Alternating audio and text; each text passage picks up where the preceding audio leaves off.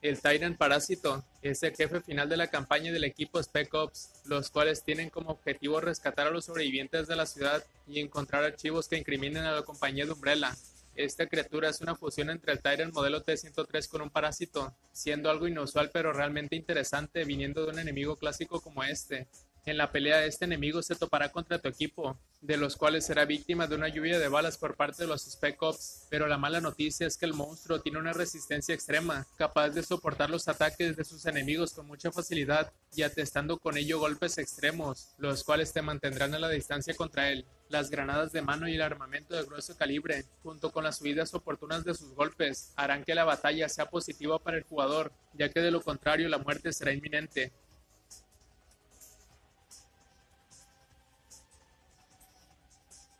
Jack Baker es el cabecilla de la familia y antagonista principal en la mansión, la cual usará su favor para perseguirte por todos los rincones, dándote caza por haber invadido su propiedad de cinco estrellas en medio de los pantanos. Si bien sus persecuciones en sí son difíciles, en varias ocasiones tendremos que luchar contra este enemigo, siendo la primera en la cochera, en donde nos acorrala en el pequeño espacio, teniendo al alcance el automóvil de allí para poder detenerlo. Pero si él es más rápido y lo usa, tendremos serios problemas. En la parte del calabozo, nos enfrentamos con él por segunda vez, teniendo como armamento una gran motosierra, la cual usará para partirnos en dos si no somos cuidadosos. La tercera forma es cuando las cosas ya se ponen más serias y sufridas. Aquí nuestro querido enemigo ya se convierte en una enorme criatura morfa con muchos ojos en su cuerpo, los cuales deberemos de destruir cada uno de ellos, pero el problema es que el monstruo no deja de moverse, haciéndonos fallar en muchas ocasiones, y por lo tanto también gastaremos muchos de nuestros medicamentos durante la agónica pelea.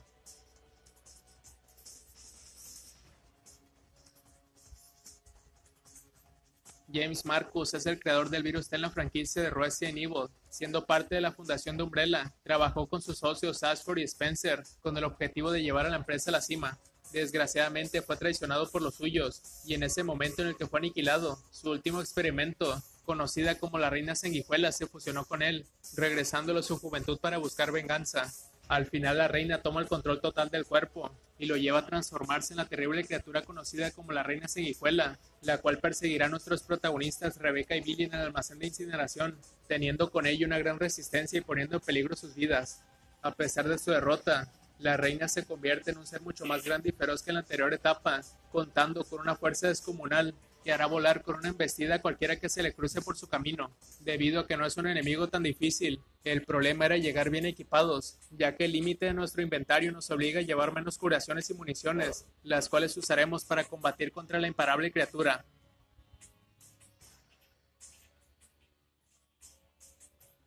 El Laos es el jefe final de la campaña de Chris Redfield y Pierce Evans. La criatura tenía como objetivo contaminar a la humanidad por medio de su potente gas, el cual contenía su cuerpo y liberándose una vez que éste alcanzase la superficie. Aún así, nuestros héroes combatieron contra el monstruo, a pesar de no haber llegado a su desarrollo completo, orquestando una feroz batalla por salvar al mundo debajo de las instalaciones submarinas de New Umbrella.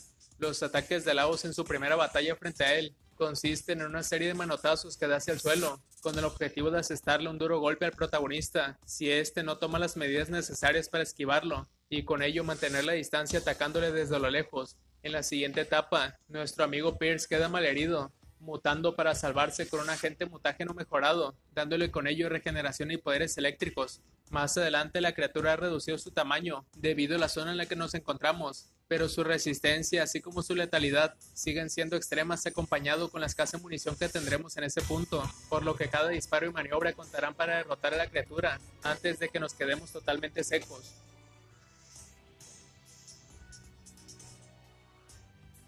Mr. X es el Tyrant clásico que conocimos por primera vez en la segunda entrega, derivado y mejorado del anterior Tyrant, el cual combatimos en la siniestra mansión Spencer. Su primer encuentro es muy aterrador, ya que muestra una apariencia más humanoide pero con total poderío en sus ataques, de los cuales deberemos de esquivar antes de que nos haga papilla. Serán muchas las ocasiones en las que nos enfrentemos a este Tyrant, por lo que deberemos de estar preparados para cada situación, o seremos víctimas de una muerte trágica a manos de este, ya que los saves del juego no nos ayudarán si llevamos rato sin guardar.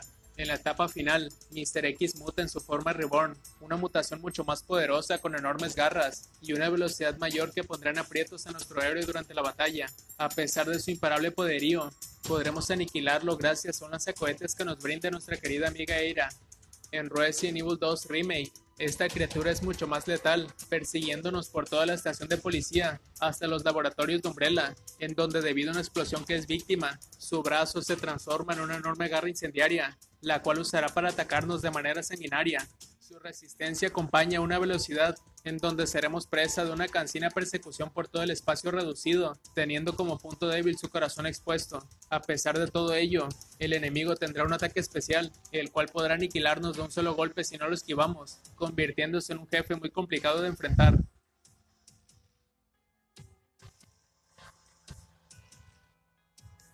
It es un español, conocido también como U3, es una criatura aterradora sirviendo como un guardián de los túneles en Resident Evil 4. Hace su aparición emboscando a Leon en un área de cargas elevadas, encerrando al protagonista con el objetivo de darle caza antes de que éste pueda escapar. En un principio, hay algunos bloques por donde deberemos de avanzar, siempre con el temor de que nos aparezca por sorpresa la criatura arrinconándonos, y es por ello que deberemos de atacarlo rápidamente para solo ahuyentarlo. Luego de escapar del precipicio, el monstruo se dirigirá rápidamente hacia nuestra posición con el objetivo de aniquilarnos con sus cuchillas con las que mutó anteriormente. A pesar de su resistencia, la criatura excavará debajo del suelo para poder atacarnos por sorpresa, haciendo esto innumerables veces hasta que pueda agotar nuestra salud. Lo más recomendable es utilizar la Magnum si no se dispone de un armamento mayor.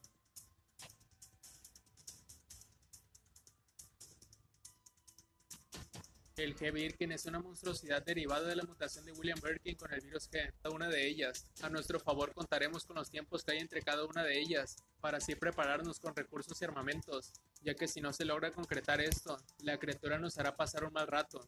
Las etapas finales son las más complicadas, enfrentándonos a dos mutaciones en el mismo sitio. En Resident Evil 2 Remake, la cosa se pone más complicada, ya que su resistencia se eleva, haciéndose también más ágil e inteligente para evadir los disparos. Si bien su tercera transformación es complicada, la falta de recursos y municiones lo harán mucho peor, ya que los golpes son más letales, por lo que se aconseja equiparse lo mejor que se pueda para enfrentarse a él.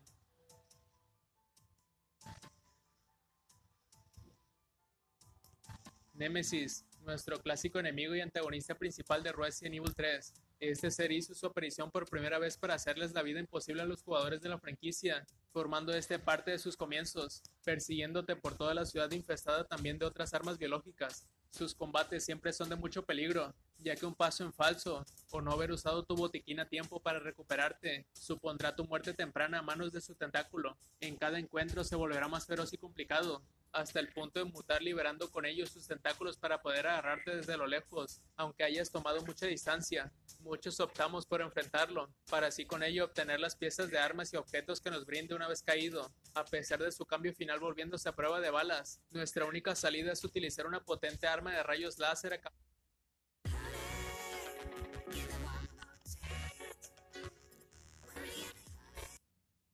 acabando definitivamente con la bow.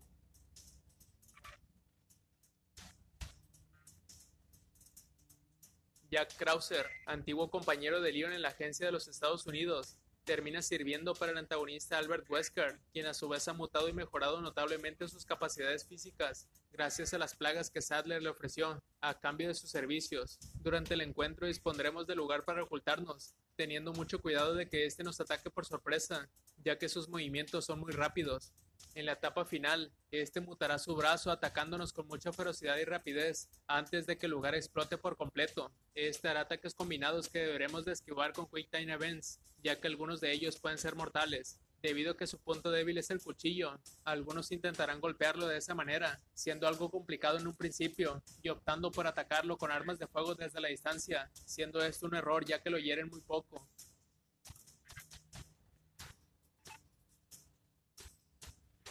El Ultimate Abyss es una mutación derivada del virus T. Abyss, el cual terminó consumiendo Jack Norman en un intento de detener a los agentes de la BSA y Gilly Chris. La batalla contra la criatura desde un inicio es muy complicada, ya que utiliza sus poderes de ilusión para crear imágenes de sí mismos, confundiendo al jugador y camuflándose por el entorno, como si se pudiera teletransportar gracias a su ojo.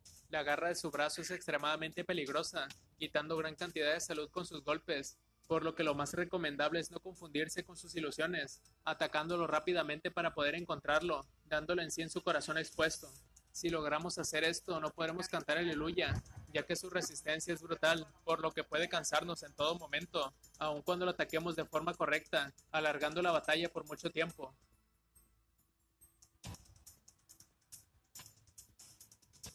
Y hasta aquí finalizamos con el video.